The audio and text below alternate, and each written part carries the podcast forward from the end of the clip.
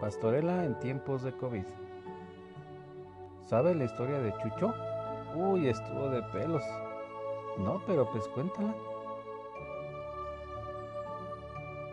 Resulta que hace poco la señora Mari, que tenía poco de casada con Pepe el Toro, ¿el carpintero?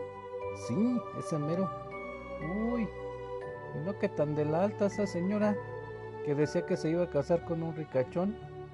Pues ya ves, pues la Mari andaba que ya no cabía porque le agarraron las pisas para nacer Chuchín, su primer chamaco.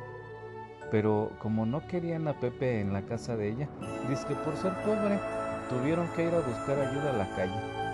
Pero lo malo que les agarró en plena pandemia. Hubieras visto las de Caín que tuvieron que pasar por eso del COVID-19.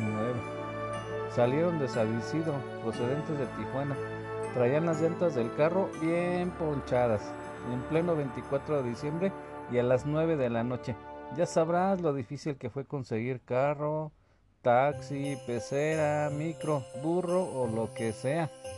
Pues luego de tanto esperar transporte, pasó un taxi pirata y pues se fueron al hospital materno infantil, pero que lo regresan con el argumento de que si la Mari no llevaba 40 grados de temperatura y no se iba medio muriendo, no la atendían. Pero espérate, hay otra cosa más mala. Resulta que los papás de la Mari querían quitarles el chiquillo cuando naciera. Así que andaban como cinco hermanos y los papás tras de ellos. Ya sabrás que los andaban busque y busque. Uy, qué malos. Eso mismo digo yo. Pero ¿qué pasó después de que se fueron del hospital?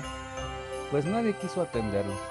Fueron a una clínica, al hospital ABC, un consultorio de la colonia, el hospital del doctor Lucho, mejor conocido como el hospital Lucho. Luego un dispensario y hasta la farmacia similares, pero ya estaba cerrada.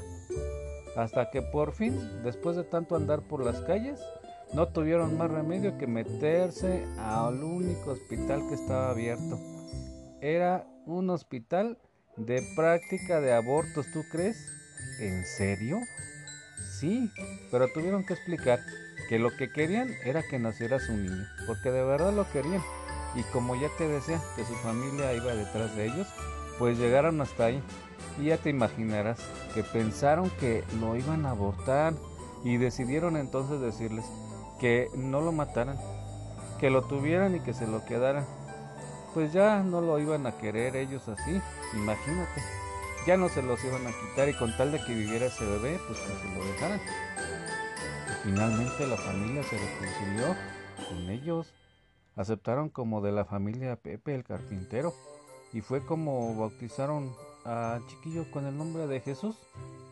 Y estuvieron en espera de que en unos días llegaran sus tíos y tías del bebé para regalarle tapabocas, su mascarilla y gel antibacterial para que se protegiera del COVID, ya sabes, ¿no?